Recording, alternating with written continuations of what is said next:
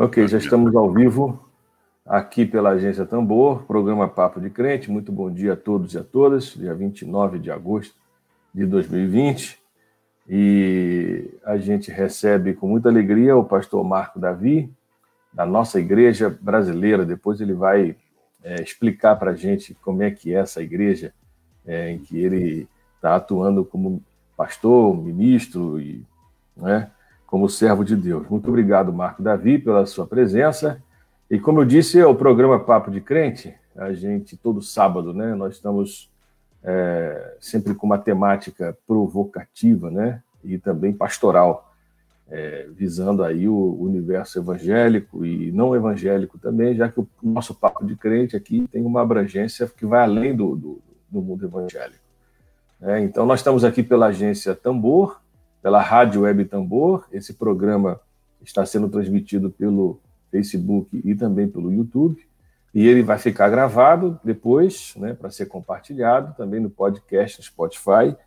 E a gente agradece a presença de todos e de todas em mais uma edição é, do Papo de Crente com uma temática extremamente relevante e urgente: é, os evangélicos e os seus racismos.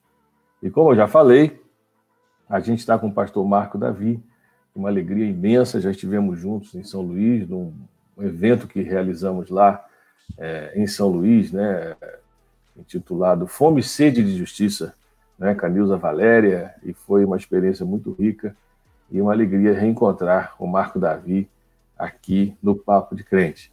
E eu queria, Marco, que você começasse é, se apresentando, né, falando quem você é, o que, que você está fazendo, e aí a gente transcorre é, tranquilamente, informalmente, essa conversa né, é, sobre os evangélicos e os seus racismos. Então, Marco, bom dia. Bom dia, pastor Lindo. Bom dia, bom dia a todos e todas que estão nos assistindo e ouvindo, ou que vão nos assistir e ouvir. É uma alegria muito grande para mim estar aqui. Saudade da terra aí de Maranhão. Foi uma experiência maravilhosa. Nunca tinha chegado a essa terra e um dia tive a oportunidade, convidado aí pelo Pastor Lindo e pelo grupo que uhum. estava organizando aquele evento. Foi muito bom. Sim. Foi maravilhoso. Gostei demais. Bom, eu sou Marco David Oliveira, sou pastor da nossa igreja brasileira, uma igreja batista. É, nós estamos, na verdade, plantando essa igreja aqui no Rio de Janeiro. É uma plantação de uma igreja, uma tentativa de. Uma tentativa não, uma realidade já, né? Não é realidade, tentativa. É Há quanto tempo já tem? Dois anos e cinco meses nós estamos plantando essa igreja que tem, tem como objetivo trabalhar a cultura brasileira. Hum. Então a gente tem refletido muito sobre uh, esses assuntos da cultura e também sobre, uh, enfim, a realidade brasileira em todos os sentidos, direitos humanos e tudo mais. Então, a igreja é uma igreja que, por causa disso, porque a gente canta muito ritmos brasileiros e tudo, como forró, como samba e tal, um uhum. pouco fora da curva das outras igrejas evangélicas, uhum. uh, acontece que a igreja deve ter mais ou menos 90, 95% de pessoas negras. É, é. Porque se chamou, embora não seja uma igreja negra propriamente dita, né? Uhum. Eu não sei, não sei, mesmo se no evangelho cabe essa coisa, mas é uma questão é, uhum. muito minha. E, e, é uma igreja muito brasileira, a gente se reúne por falta de. Não foi nem estratégia, foi falta de dinheiro mesmo. Portanto, a gente se reúne no espaço de um bar, né? Olha aí, e, legal e tem sido uma experiência muito boa, porque muita gente chega lá, acostumado com o tal bar, e participa do culto. E uma igreja. E, ah. e uma igreja. E por isso a gente está no centro do Rio de Janeiro, num lugar que a gente chama de Pequena África, que é chamado de Pequena é. África. É, então, perto ali da Praça Mauá. E, uhum. Então, a nossa Igreja Brasileira, a Igreja Batista, somos como uma congregação da Igreja Batista de Marapendi, lá na uhum. Barra, e estamos aí nesses dois anos e cinco meses, tentando agora, no período de pandemia, manter a comunidade é, em comunhão, junto, tal, que tem sido né, uma uhum. luta grande para todo mundo. Mas é uma alegria muito grande para mim estar aqui. Espero que essa nossa conversa seja legal. Eu falo sobre outros assuntos também, mas esse período aí, a questão do racismo, é. nunca sai da Sim. gente porque é claro. A gente é, acontece o George Floyd, depois acontece o outro menino sete tiros, sete e, tiros e, aqui no Brasil todos os dias, né, está é, acontecendo é. de um jovem ser assassinado, ser executado, então fugir do assunto é, é muito complicado, né? ele está sempre presente. Mas um abraço a todos e todas, é uma alegria muito grande, espero que essa nossa conversa ajude uhum. a gente a pensar. Muito, muito representativa, obrigado, Marco, a, assim, a, o contexto da igreja, né, da nossa igreja brasileira, chamada Pequena África, esse contexto aí do bairro da Saúde, Valongo, é? Praça Mauá, uma região histórica é, de ocupação, de tráfico, né, da chegada dos, dos africanos, né, e do comércio, do, do tráfico de, de africanos uhum. trazidos, né, que foram escravizados, é, e o quanto também uma região de resistência, né, de resistência sim, também. Há sim, muitas sim. políticas higienistas, é, uhum. de embranquecimento. Estou pensando aqui no período da Primeira República. Né? Então, muito, muito significativo assim a igreja. E a gente fala sobre a questão do racismo. Eu estava lendo um texto, é, Marco, que. Ah, porque os negros escravos. Né? É, você não, não, é, não convém falar de negros escravos porque você está essencializando, né? é, es, uhum. é, é, é escravo porque. Escravizados, né? Não, escravizados. né? Escravizados, quer dizer, eles são sujeitos de uma ação de violência, né? de forçar um trabalho compulsório e a identificação da cor da pele com uma condição social. Quer Sim. dizer, ô Marco, racismo, racismo é pecado. E eu estou pensando nesses dias se o pecado original da sociedade brasileira é o racismo. O que, que, tu, que, que você me diria? Isso é muito interessante que você colocou. Eu, é, eu acho que uh, eu gosto muito de um autor é, camaronês chamado uhum. Atiri Mbembe. Mbembe. É, e ele escreveu um livro, A Crítica da Razão Negra. Né? e, e, ele fala que o, todo o Ocidente, a base do Ocidente é o devir negro, né, que ele chama. É. E, e a gente olha para o Brasil, a gente observa em toda a história brasileira, toda a história brasileira, a gente percebe que a questão do racismo é maior até que a questão da corrupção. Porque a, a, a, todas as políticas, desde, vou colocar aqui, desde 1808, com a chegada da corte no uhum. Brasil, a gente viu uh, muitas, muitas leis que impediram a ascensão da população negra. Né? Uhum. Vou dar um exemplo aqui, você conhece bem, né? mas eu, só para o povo lembrar, é, 1850 para mim é nevrálgico assim. 1850 foi assinada a proibição do tráfico de escravos, forçado uhum. pela Inglaterra, mas uhum. é, que na verdade foi foi só para, como diz a expressão, para inglês ver, não é?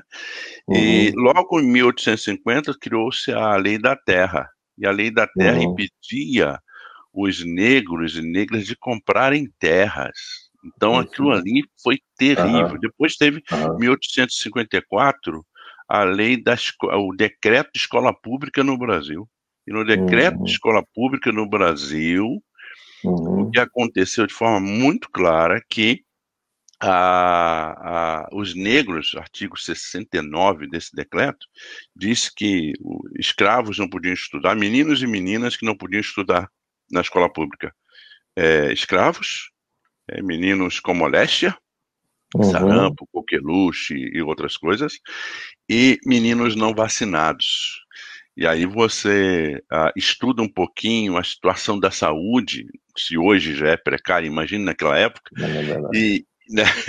E aí você percebe que os negros não havia nenhuma, nenhuma, ninguém se importava, né, sobre para vacinar as crianças negras. E, portanto, uhum. as crianças negras que não eram vacinadas pegavam moléstia, sarampo, sarampo, coqueluche e outros, e sendo escravas, as que já eram, que eram escravas ainda, não podiam estudar. Então, até a escola pública não foi para as pessoas negras. Então, para mim, é, você tem razão em dizer que o pecado original do Brasil, já dizia Gessé Souza, né? Que ele disse que o problema não é realmente a corrupção e nunca foi a corrupção. Nosso problema é, é racismo que está na estrutura na é. estrutura deste país, não é? Então, é algo extremamente complicado. Agora, o Marco, se o, racismo é estrutural, né? É, isso é, é, molda, é, emoldura né, o comportamento, a linguagem, os gestos, os comportamentos sociais, é, os discursos, as, as políticas públicas, né, as ações das empresas. Isso também, de alguma forma, está presente e molda o modo de ser das igrejas evangélicas. Né? Com interessante, certeza. interessante que todos que estudam os evangélicos no Brasil, né, é, poucos tocam nessa questão do racismo. Né? Uhum. E os evangélicos também são racistas porque eles são brasileiros. Não é? Quer dizer, nós evangélicos temos essa coisa, essa herança do racismo estrutural. Né? Agora, Sim. Tu achas assim que os evangélicos seriam mais racistas do que os brasileiros? Quer dizer, existem algumas singularidades desse racismo eh, evangélico brasileiro ou, ou, é a mesma coisa? É, é uma pergunta que eu faço para mim. Até uma, pergunta uma interessante. Precisa, aqui não é nem para responder objetivamente, mas para a gente levantar uhum, questões. Né? Isso, né? conversar, né? Eu acho legal que você perguntou. É, às vezes também eu penso nisso. Às vezes eu é. também penso exatamente assim. É, na verdade, assim, uma das coisas que eu acho que a gente tem que começar a falar mais neste país é do branco. Porque quando a gente fala do negro, ah, parece que o branco não existe, né? Parece que as pessoas brancas, embora no Brasil a gente tenha muitas misturas, mas aqueles uhum. que são caracterizados como brancos, né, no Brasil, independente da tonalidade dessa brancura, né? Mas uhum. uh, a gente não fala dos brancos, é, e os brancos também não falam muito deles, porque parece que os brancos sempre falam que o problema do racismo é o problema do negro, quer dizer, né? É o é, problema do negro, é, é, é, o negro que, que sofre, o negro que tem que resolver e tudo mais. Mas o racismo que o negro, ou indígena também, né, colocando aí, é, sofrem é, parte também justamente dos privilégios dos brancos.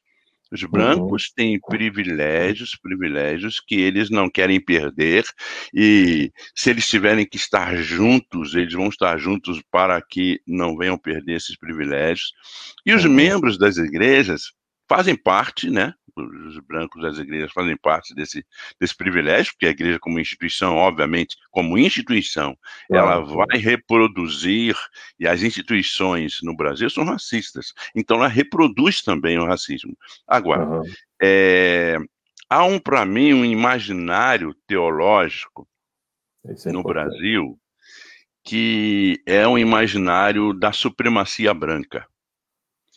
É, quando a gente vê, por exemplo, a história do cristianismo, e você muito mais do que eu sabe, conhece do, do legado, eu gosto muito do Robert Calley, porque oh. eu vejo nele, ele era um abolicionista, mas não um abolicionista é, é, tirando vantagens, é, como o Simonton fez. Simonton também era abolicionista, mas em muitos momentos tirou vantagem e utilizou o trabalho escravo né? Sim, Mas o, o, Robert Cary não, o Robert Cary era um sujeito incisivo, incisivo, ah, a ponto de chegar para um para um, um escravocrata, um senhor de, de engenho, e dizer ou você vai ser membro da igreja, ou você vai continuar sendo senhor de engenho, sendo escravocrata. Uhum, e uhum. esse sujeito não quer deixar de ter seus escravos e ele é expulso mesmo, ele é excluído da igreja.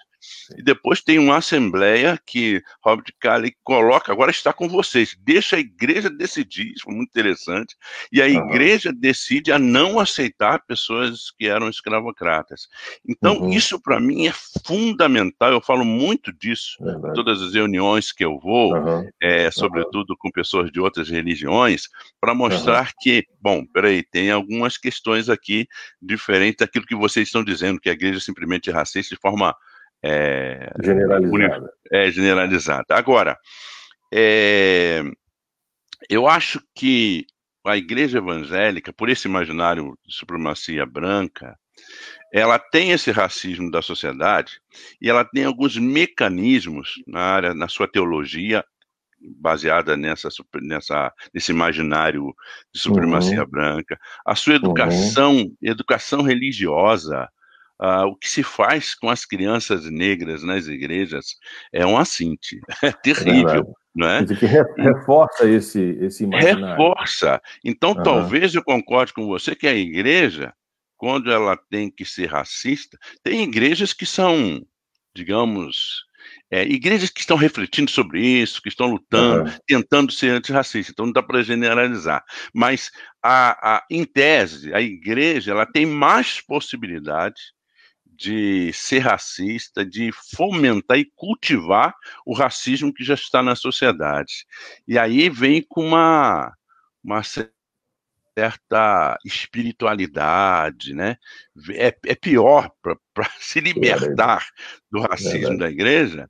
É pior, porque as pessoas estão dizendo, peraí, né, como já disseram várias vezes para mim, que eu não tenho Espírito Santo, que, que eu estou cheio de demônios, essas coisas todas, porque e pastores dizendo isso, porque de repente uhum. naquele encontro eu mexi justamente com o racismo deles e, e isso uh, fez com que eles ficassem tão irados. Eu acho que para mim os brancos no Brasil tem que dizer assim: nós somos racistas.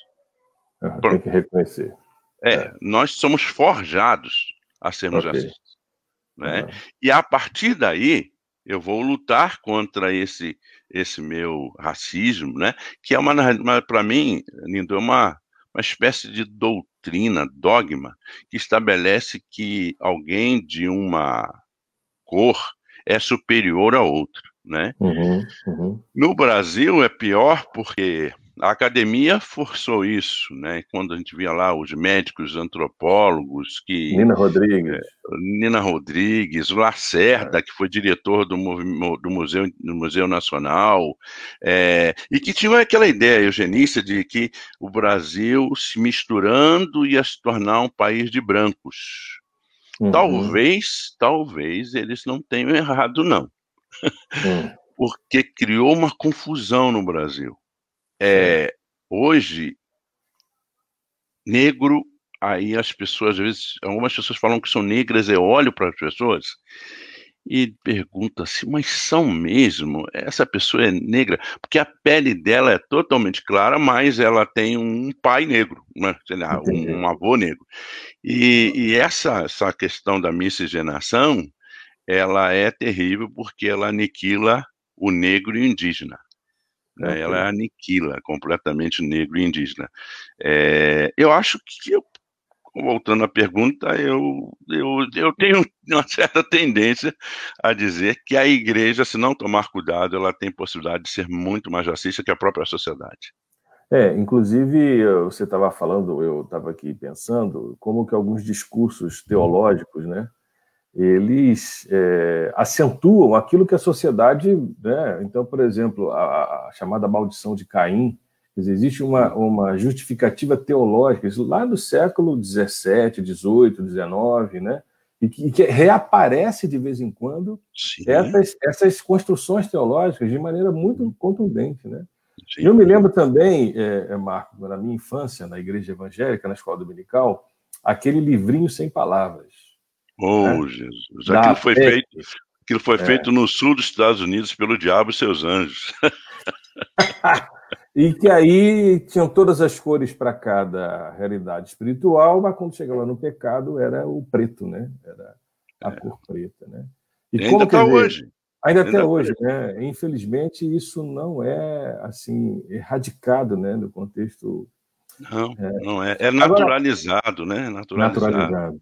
Quer dizer, assim como a condição do branco é naturalizada, né? Quer dizer, Sim, quem é branco, né? o é. outro é que é diferente, que é, é. inferior. Eu estou Exa naturalizado na condição Exatamente. Branco, né? E aí, e aí para quebrar acho, isso, ah, é, para quebrar. Por isso, acho que fazia parte de tudo, tanto a academia quanto uhum. a igreja.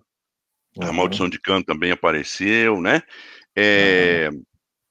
Forjou isso, até porque tinha que haver uma justificativa para a escravidão, uhum. né?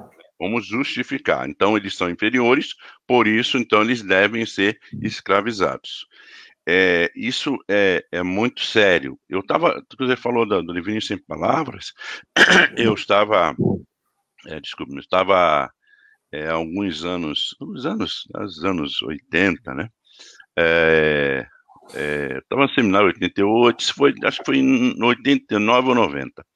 Ah, uma menina na igreja aqui, igreja central aqui em, em Rio de Janeiro, ela era chamada de Pretinha. Era uma, uhum. uma menininha, quatro anos de idade, bem assim, como a gente chama o último tom, né? Que há um degradê uhum. entre nós, do mais claro até o último tom. E aí, ela era bem retinta, assim, aquela pretinha retinta. E ela chama de pretinha para lá, pretinha para cá, todo mundo a amava. E, e, esse nome, assim, não era algo tão, né, não era algo pejorativo, era com muito amor e tal. Um dia, essa menina chegou em casa, chorando muito, e, e, dizendo que não queria ser mais preta, que não queria ser mais preta. Aliás, essas coisas somente os pretos okay. experimentam, okay. né? Essas coisas com seus filhos e tal. É uma uhum. coisa que os brancos não sabem o que é. Uhum. E aí ela disse assim, ela fez um silogismo. Olha só a menina que ela fez. Ela falou assim: as pessoas me chamam de pretinha. A tia disse que o pecado, pecado é preto. Uhum. Então eu tenho a cor do pecado. Exatamente isso que a menina falou. Aquela igreja, aquela igreja pegou esse maldito livro aí, né? E fez uma queima, porque tinha várias coisas, tinha, tinha o livro, tinha pulseira, tinha um monte de coisa. Uhum. Eles fizeram uma tipo um cerimonial, né, com um seminarista aqui lá na Bahia, o Nazareno, e eles pegaram, fizeram então, um, juntaram e queimaram todos esses livrinhos e essas propostas, porque a igreja pôde perceber o quanto que essa coisa era nociva quanto okay. que ia profundo, porque era uma linguagem, era uma linguagem, uhum. como é chamado de linguagem subliminar, né? Uhum. A gente não acreditava muito naquele negócio, que botava aquela uh, rotação contrária, e lembra disso? Música da Xuxa, sim, o pessoal sim, falou assim, você vai ouvir o diabo, o diabo, a gente não ouvia é. nada, né? Mas o cara saía dizendo né? que ouvia, porque ele era sugestionado, acreditava é. naquilo. E as pessoas acreditam mesmo na inferioridade dos negros, por quê? Os negros uhum. não estão no, no, no no local de poder, os negros uhum. não estão na mídia. Quando está na mídia, acontece o que aconteceu com a Maju, que foi sofreu todo tipo de racismo por estar apresentando o tempo, o tempo, e aí os racistas se manifestaram, uhum. né? É um problema. Ô Marco, é, como é que você, aqui na, a gente está conversando com o pastor Marco Davi sobre o tema evangélicos e seus racismos, e algumas pessoas já estão participando aqui da, né, da live. A gente manda um abraço para o Biraçaba, é, José Carlos Lucena, Gilson Morim, a Bia Braga, que fala muito importante falar claramente sobre isso. As igrejas fogem deste assunto. Né? As igrejas fogem desse assunto. E o, o Cabral, meu amigo Cabral, ele faz uma pergunta que também era o que eu ia né, fazer agora. Diante desse fato, como fica a orientação bíblica? Amarás o Senhor teu Deus de toda a tua força, entendimento, teu próximo como a si mesmo. É, é justamente isso, quer dizer, qual, seria a base bíblica para o não racismo? Né? Quer dizer, como é que a gente pode, né? É, e aí, levando também para o lado pastoral, você é pastor, né? Como é que você, pastoralmente, aí eu estou fazendo outra pergunta dentro da outra. Como é que pastoralmente você lidaria com um racista dentro da igreja? Estou é, colocando bom, você na parede. É, rapaz. É, eu já lidei com muitos, né? No meu ministério, vou fazer 29 anos de ministério dia 29 de novembro. Uhum. Então, obviamente, eu já lidei com muitos, muitos racistas, muitos racistas. Que algumas vezes eu olhava assim e falava, Senhor, me segura, porque senão baixava assim um pouco de Malcolm X e eu ficava olhando para o indivíduo e pedia que que a proposta de Luther King tomasse conta do meu coração, né? Então sempre foi após a proposta da do Luther King. Eu acho que, que o Cabral ele, ele já ele já perguntou respondendo, né? Respondendo. É, eu acho que uma das grandes grandes problemas nas igrejas é que as igrejas estão muito distantes do Evangelho. A gente ah, uhum. Para mim, as igrejas estão uhum. vivendo, é, entendendo o evangelho como como aquilo que eu devo fazer, né? Então, se eu cumprir regras, uhum. se eu cumprir as, as lógicas direitinho, eu estou bem com o Senhor, e aí o indivíduo, ele, segunda a sábado, ele não é crente não, né? Igual uma música que nós cantávamos antigamente, se der lembrar, uhum né? Uhum. Domingueiro nunca queira ser. No domingo ele é santarrão. Na segunda, terça, quarta, quinta aí, sexta, sábado não é santo não, né? Então a gente vive uma dicotomia. O indivíduo é crente que, entra, que entrar, levanta a mão, é, glória a Deus e tal. E, e aí na segunda-feira ele baixa a porrada na mulher dele né? Então, a gente está vivendo uma coisa muito estranha, que para mim isso é uma coisa chocada pela igreja histórica. A igreja histórica é, cometeu erros crasos, não é? E sou parte dessa igreja, obviamente, é, no,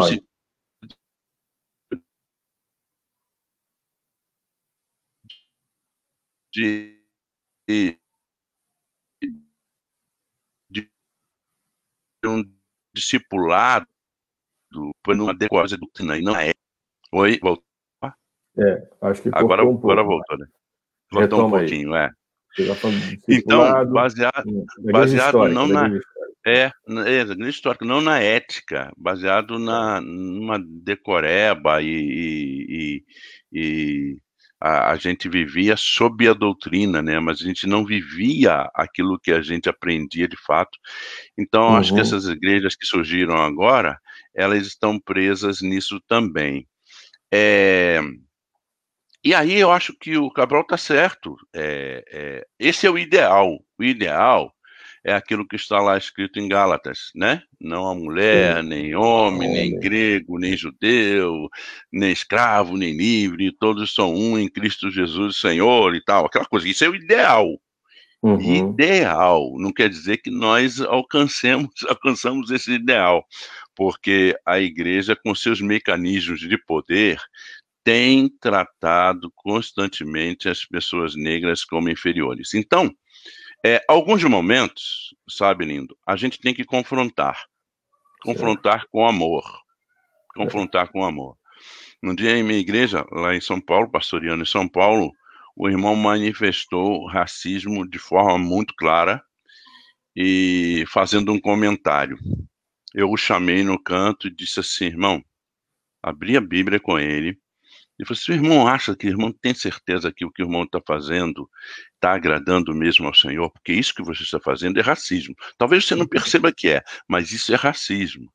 E ele ficou, né, tomou um susto e tal, ficou um pouco chateado comigo, mas depois então ele reconheceu que ele estava produzindo racismo. Estava no Brasília um dia, e aí a gente, eu fui falar numa igreja presbiteriana, e foi interessante porque é, a gente estava conversando assim numa rodinha, né? E o rapaz, a gente conversando sobre a cor de Jesus. Alguém levantou sobre a possível cor de Jesus e tal. E aí um irmão chegou, disse assim: Ah, eu acho que ele era preto, sim. Olha o que o cara falou. Eu acho que ele era uma pessoa preta, sim, porque a Bíblia lá em, em é, Isaías 53 diz que ele era sem formosura.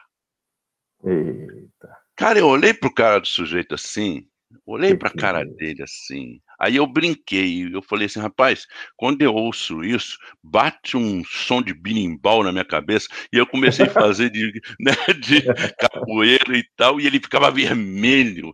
Eu disse, meu irmão, irmão é racista, irmão tem que se libertar disso. E aí todos começaram a falar com ele e tudo. É, ele, ele era um racista que estava ali e era tão natural, ele falou aquilo de forma tão natural que o racismo estava tão impregnado nele, não é? Uhum. E aí, com a brincadeira, eu pude, então, é, trabalhar com ele. Quando eu tive a oportunidade de falar, não citei o nome dele, não contei a situação, claro. mas eu trabalhei um pouco mais sobre isso. Uma outra vez, desculpe pensar nisso, vai, vai falando, mas uma outra vez estava numa igreja presbiteriana, igreja do Ricardo Gouveia, você deve conhecer Ricardo Gouveia, com claro, certeza. Claro, claro. E a igreja dele no, no bairro chamado Bairro do Limão, né? Lá, muitos negros, lá em São Paulo. E ele me chamou para falar sobre identidade negra e igreja evangélica. E eu fui então falar sobre isso. Após a minha fala, uma senhora chegou chorando, me abraçou e disse assim: Olha, eu tenho 80 anos, a maioria desses anos na igreja presbiteriana, a igreja me ensinou a ser racista. Olha aí. A igreja me ensinou a ser racista. E eu estou agradecendo a você, rapaz, me chamou até de rapaz, na época eu era bem novinho, magrinho, inclusive, mas ela falou: você me libertou hoje. Então, eu acho que a igreja precisa fazer, precisa, precisa conversar sobre o assunto. Uhum. Os líderes das igrejas, os pastores, precisam refletir através do púlpito sobre estes assuntos. Uhum. Não fugir do assunto, tem que discutir o assunto, porque o racismo está lá. É, tem que se pensar também é, nas maneiras como a igreja tem sido, né? o que, que a igreja tem feito que pode produzir o racismo. E ela tem que perguntar aos negros e negras. Certo. Claro que muitos negros e negras são como aqueles que a gente chama uh, num conto americano Pai Tomás, né? Hum, hum. É, é, são aqueles negros que uh, não conseguem observar é, o racismo além dele, né? Então ele fala assim, eu nunca sofri racismo, então não existe uhum. racismo no Brasil, não existe racismo na igreja. Mas quando a gente pensa de forma macro, a gente tem que pensar além de nós. E uhum. o racismo está aí, está presente, não é? Que é diferente de preconceito. As pessoas confundem muito racismo com preconceito. Preconceito é um pré-conceito mesmo, a palavra já está dizendo, né? Então, um dia eu estava, eu gosto de contar história e é alguma coisa de preto, né? Conto vive de, de oralidade, né? De narrativa, né? É, exatamente. Então, eu estava no ônibus lá numa quebrada, como o pessoal de São Paulo chama, e, e indo para casa, de repente, eu sozinho no ônibus com o motorista, né? E, e aquele aquele ônibus que já não tinha nem mais o cobrador, o próprio motorista já cobrava. E uhum. só eu e ele no, no, ônibus, rapaz. E aí depois entraram três negões, cara, com cabelão imenso. Eita. Aí eu falei, Jesus, ah, ferrou. Perdeu o Playboy. Pensei comigo, olha. aí eles sentaram ao meu lado, assim, na cadeira do outro lado, mas ao meu lado, os três. Eu gelei, tanto lugar para sentar. Aqueles caras foram sentar ao meu lado. E aí, daqui a pouco, eles começaram a falar: Puxa, como o culto foi maravilhoso, glória a Deus. aí Deus falou ao meu coração: Deixa de ser preconceituoso. Olha só o que, que a sociedade é. fez com você. Fez Sim. você ter preconceito com seus próprios pares. Não é? Eu aprendi muito uhum. naquele momento. Uhum. Então, isso é um preconceito. Agora, uhum. o racismo, ele faz parte da engrenagem do Brasil. Ele é uma uma é. coisa sistêmica, né? Que sempre coloca Cultural. o negro sob suspeição. Coloca o negro e negra sob suspeição. Então a gente está na rua andando, a gente percebe as pessoas indo para o outro lado, ou as pessoas percebem as pessoas é, preocupadas. Eu estava lá no, no Ceará e aí uma senhora me olhou e, e fez o sinal da cruz. Aí eu falei com uma amiga lá e ela, Marco, me desculpa, me desculpa. Eu disse, não, fica tranquila, possivelmente deve ser devota de São Benedito, aí me viu, lembrou dele. e fez o sinal.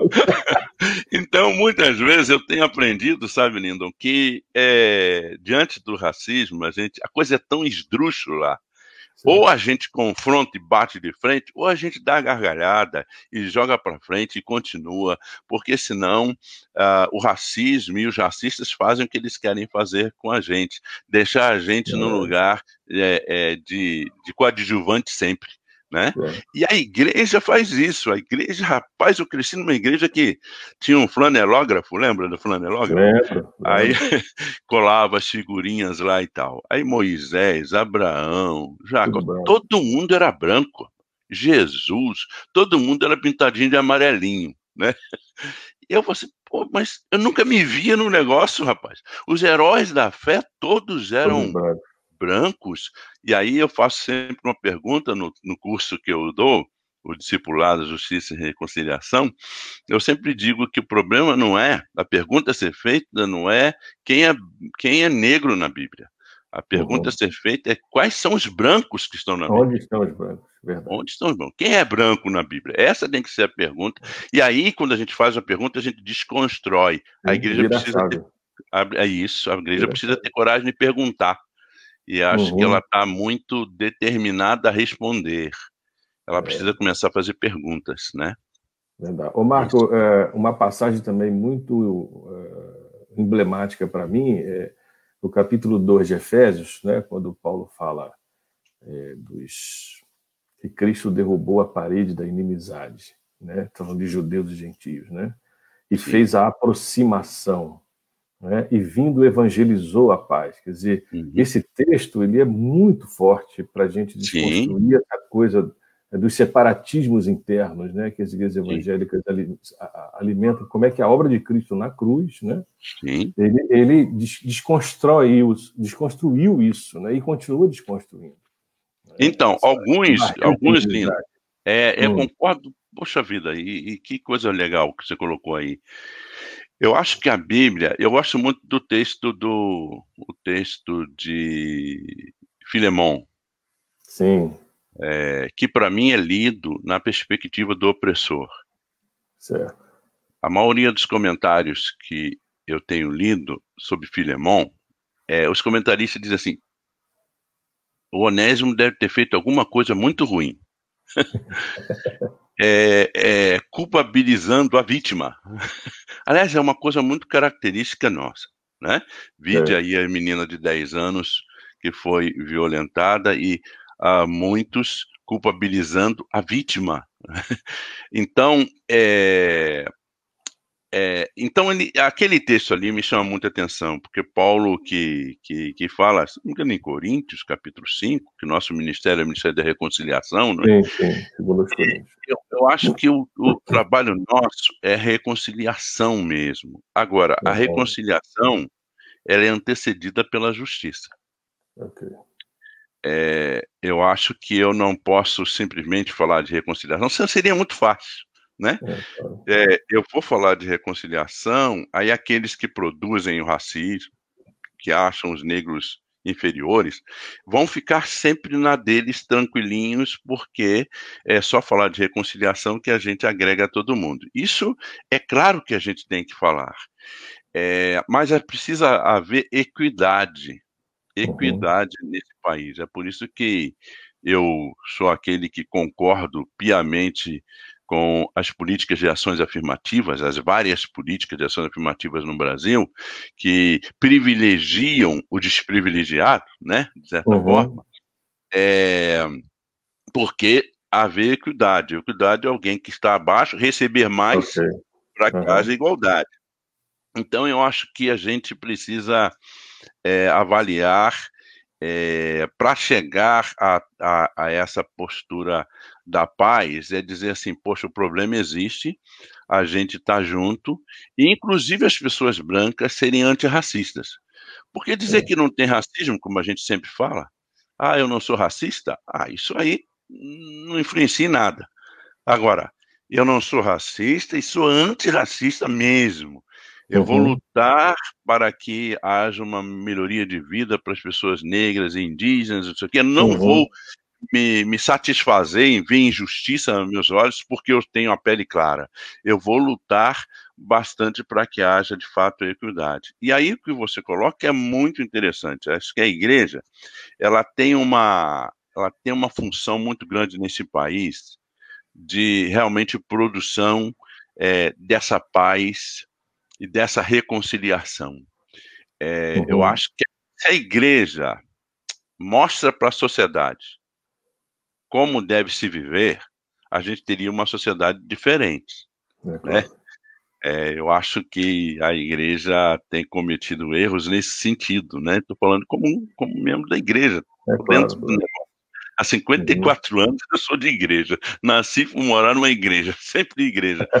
Mas, é, pois é, então. Então eu vejo que a igreja, infelizmente, ela ela está muito mais mundana, não no sentido de que ela não seja do mundo, a igreja é do mundo, mas o sistema, o, o mundo como engoliu. sistema, engoliu, engoliu, engoliu, e às vezes a igreja reproduz mazelas que é, a gente fica olhando assim, não acredito que isso está vindo da igreja.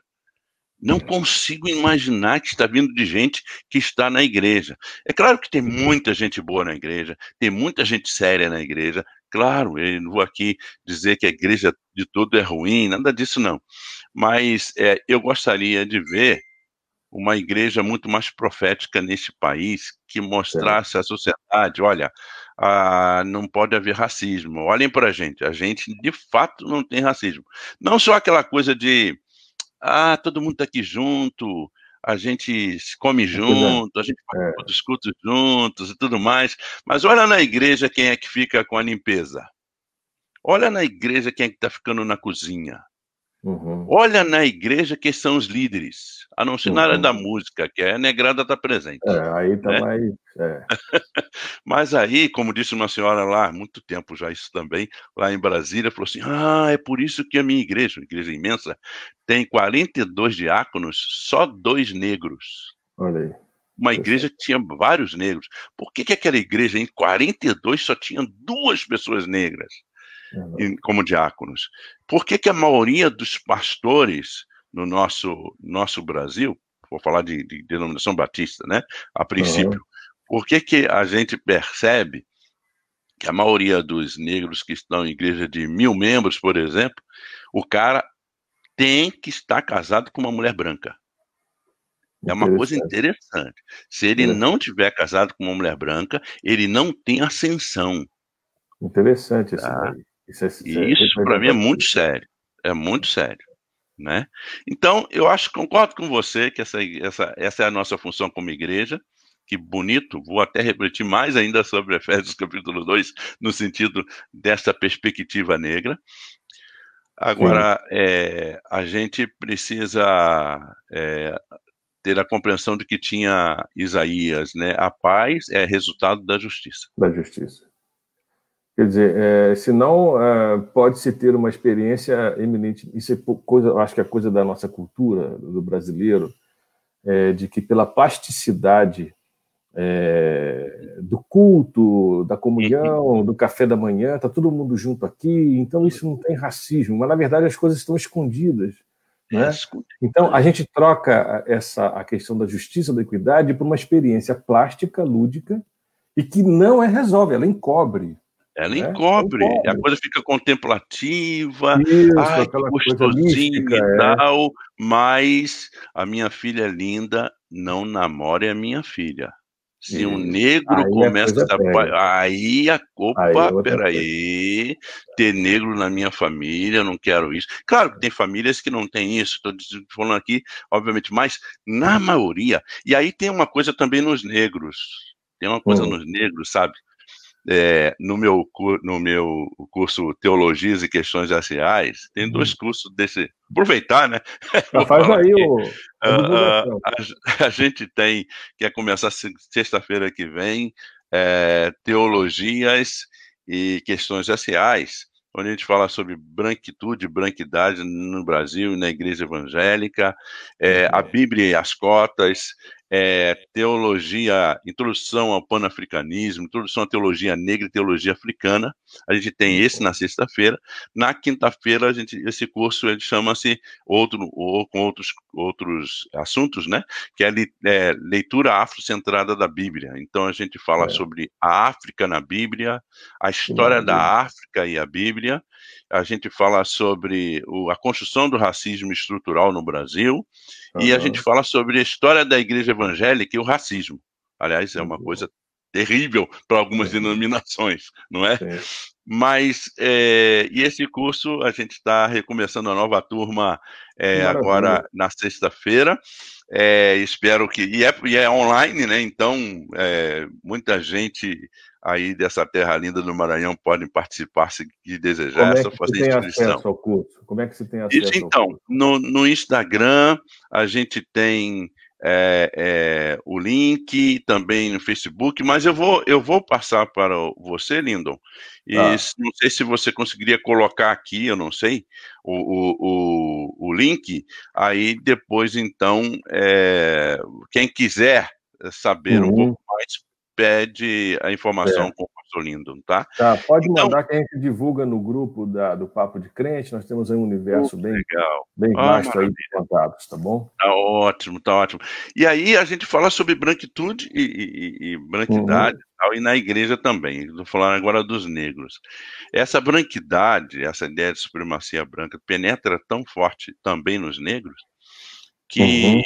é, muitos negros... É, têm uma certa dificuldade com, com aquilo que são, né? É, é, e, e, e, às vezes é, são pessoas que querem se afastar completamente também é, das pessoas negras. Alguns, quantas gente, quantas vezes eu ouvi isso de família que cresce, o indivíduo cresce ouvindo a família dizer: temos que casar com pessoas brancas porque a gente tem que melhorar a raça, né? É isso. Desse é. tipo. É, então, é uma coisa muito séria que está acontecendo também na população negra, é uma autoestima baixa, baixa né? também no, nos negros. Não, não que isso seja, ah, alguns podem dizer, ah, viu, então o problema não é do branco, o problema é, é do negro, é o negro que tem autoestima baixa. Não, não, não, de forma nenhuma. Essa autoestima baixa, ela não é natural, ela é produzida também, né? claro. né? O indivíduo nasce. Uma construção cresce, social. É, é uma construção social. E às vezes até o amor do indivíduo é construção social, né? Parece que o indivíduo, ele, ele, não estou dizendo com isso que eu sou contra relacionamento interracial, pelo amor de Deus, não é isso que eu estou dizendo. O que eu estou falando é justamente que há um problema também nos negros de não se aceitarem como uhum. são, como imagem e semelhança de Deus, e uhum. muito mais parecidos com Jesus histórico, né? Claro. Quando a gente vê lá é em claro. Apocalipse 4.3, Jesus é. Cristo era da cor de jaspe sardônio. Ah, veja Olha lá aí. o que era jaspe sardônio. Interessante. Veja a cor. Interessante. É.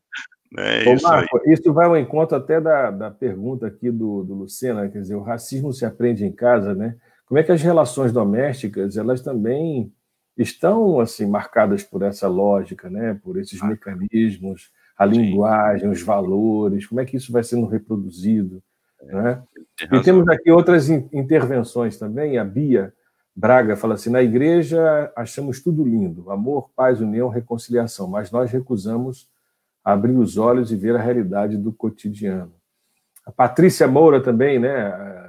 Essa discussão sobre racismo é muito necessária. Sou católica e essa discussão nem passa perto de nós, a não ser nos grupos de base mais populares. Interessante. Muito bem-vinda, Patrícia. Você aqui com a gente conversando, trazendo uma, assim, uma, intervenção fantástica aqui. Que legal, é, Patrícia. E é interessante, é. O, Lindon, falando da Igreja Católica, é, eu participei também de comunidade eclesial de base, algumas comunidades e tal, lá em Teresópolis, na cidade onde eu cresci, mesmo sendo batista.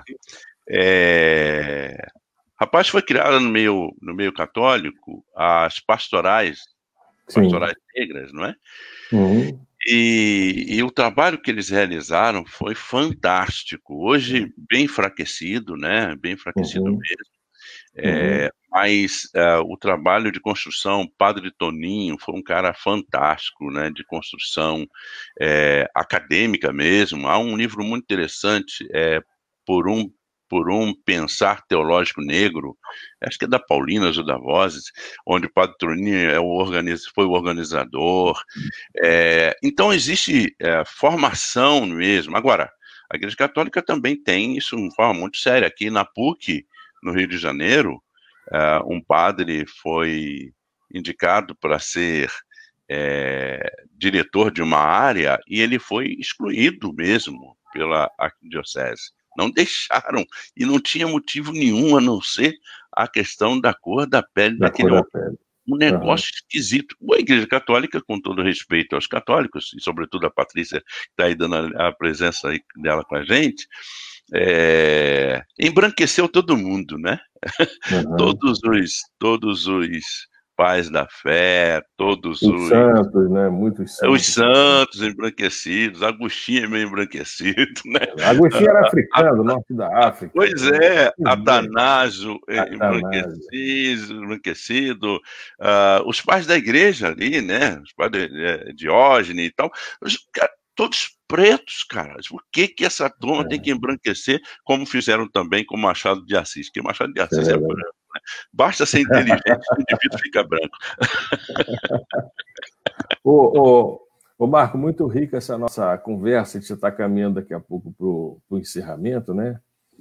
É, e eu quero voltar a uma questão que foi muito cara essa semana, ou da, da 15 dias para cá, daquela menina que é, né, ficou grávida, estuprada por um parente, e toda uma uhum. reação infeliz né, de religiosos, né, é, culpabilizando a menina e né, a questão do, do, aborto.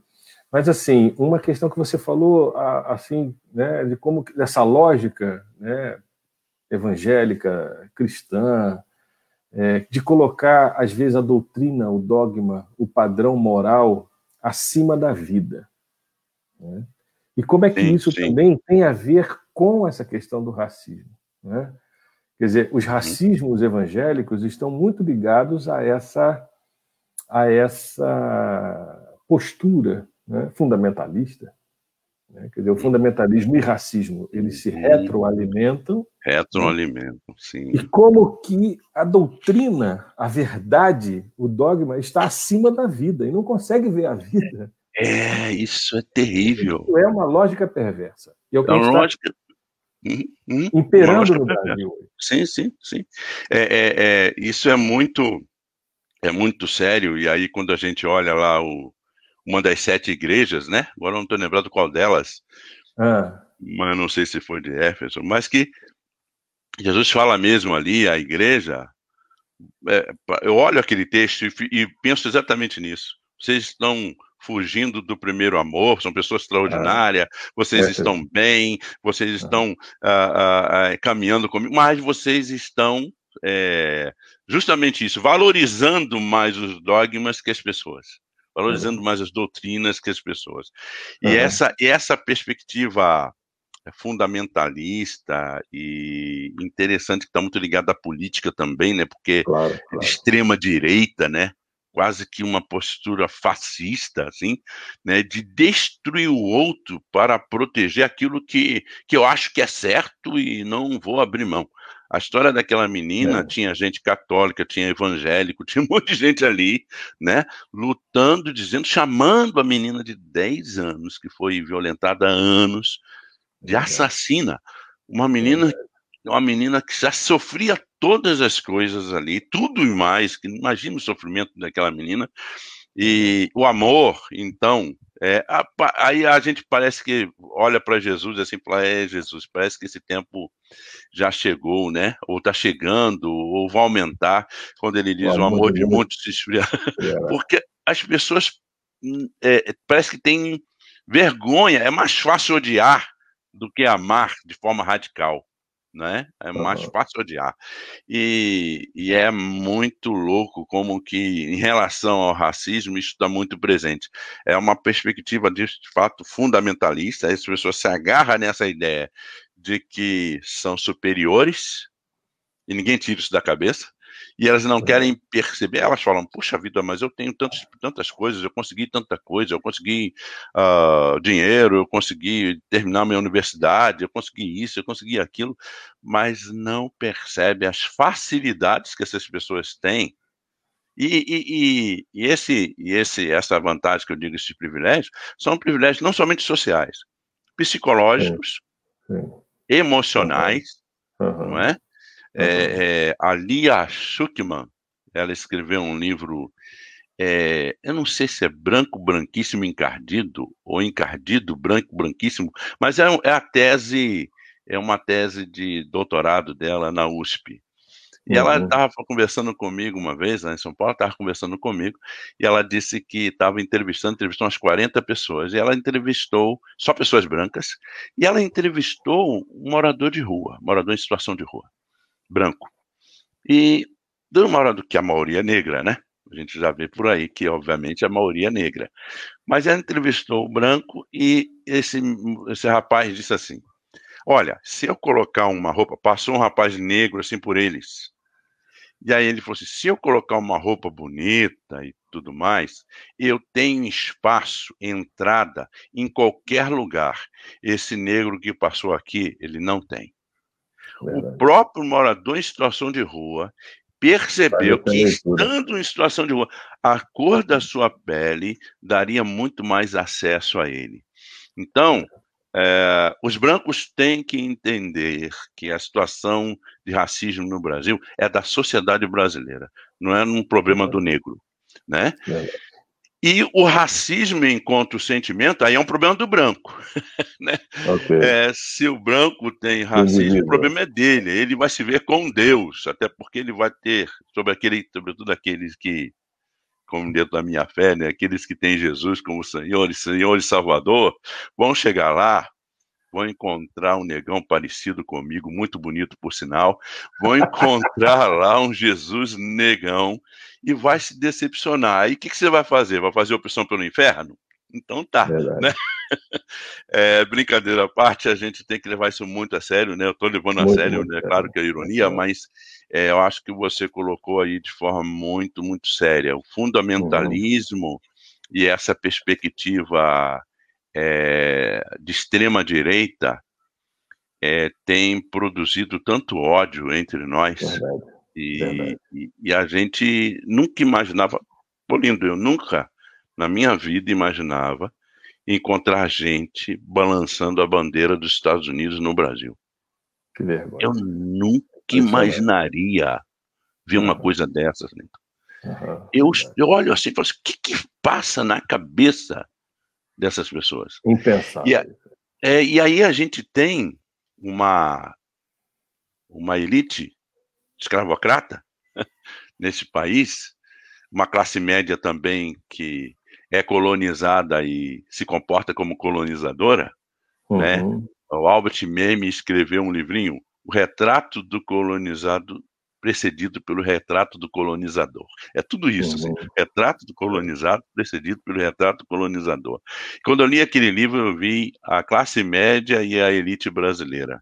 Certo. A gente é colonizado e, a, e, e quer se comportar como colonizador, como e aí a gente oprime o outro, e aí nem Jesus dá jeito, né? Porque parece que as pessoas leem a Bíblia, mas não estão compreendendo. Não estão lendo, né? Não estão lendo. Não estão lendo. É, é. E, e, e, a palavra de Deus é a palavra de Deus, é, o, é a mensagem, é o, é o supra-sumo do texto, né? não é o texto. O texto em si é o texto. Então tem é, gente é, lendo a Bíblia só como texto, uhum. mas não uhum. como palavra de Deus. Como palavra de Deus. Né? Tem gente que Verdade, tendo mano. Jesus como Salvador, muito todo mundo tem Jesus como Salvador, mas como dizia Orlando Costa, poucos têm Jesus como Senhor, né? Verdade, verdade. Porque aí envolve, de fato, uma ação Outras mais parecida com o Senhor. Verdade. Outras implicações. Né?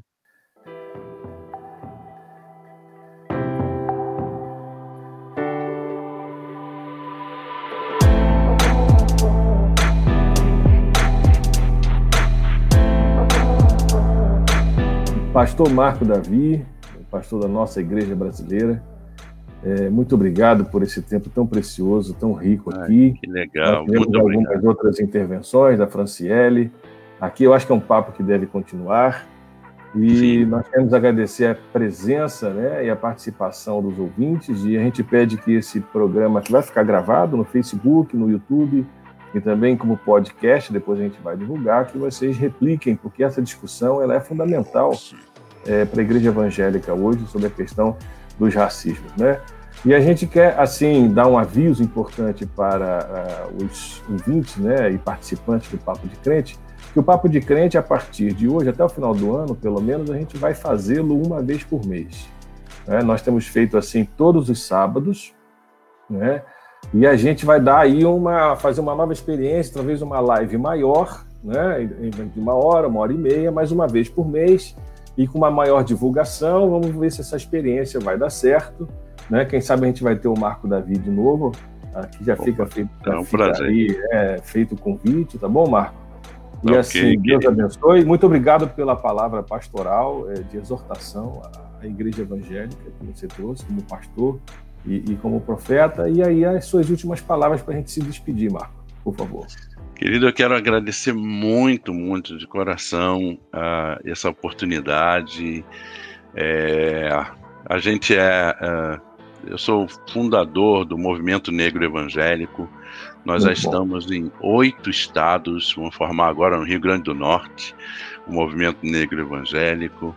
E, e hoje eu olho, eu penso em 20 anos atrás, quando a gente começou a falar sobre essas questões, e olho para hoje e ver que, de fato, a igreja tem tem se preocupado mais. Espaços como este aqui, uhum. outros espaços, nós não tínhamos é, há 20 anos atrás. Né? Então, quero agradecer muito à Agência Tambor, agradecer muito a você, Pastor Lindo, pelo, pela oportunidade. É, já passei o link também, a propaganda é também um link no seu WhatsApp, se você quiser é, ajudar-nos. É, começamos então na sexta-feira e logo vamos começar o outro, que é a leitura afrocentrada da Bíblia.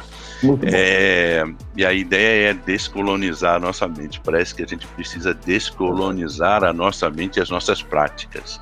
É Aí sim, nós vamos nos tornar uma igreja melhor. Muito obrigado. Muito obrigado. Deus a todos e todas abençoe. As pessoas que acompanharam a gente fizeram perguntas. Que Deus abençoe. Quiserem entrar em contato, a gente pode continuar essa conversa. E se tiver outra oportunidade, será uma alegria muito grande. Certamente, viu? certamente. E as pessoas que estão lá em, em, Maranhão, lá em São Luís, um dia eu voltarei. Eu gosto demais dessa terra. Quero estar aí para comer esse peixe gostoso. Maravilha. Que Deus abençoe. Deus queridos. abençoe. Graças Gente, bom dia, bom sábado. Deus abençoe. Muito obrigado. Amém. Valeu. Até mais. Amém.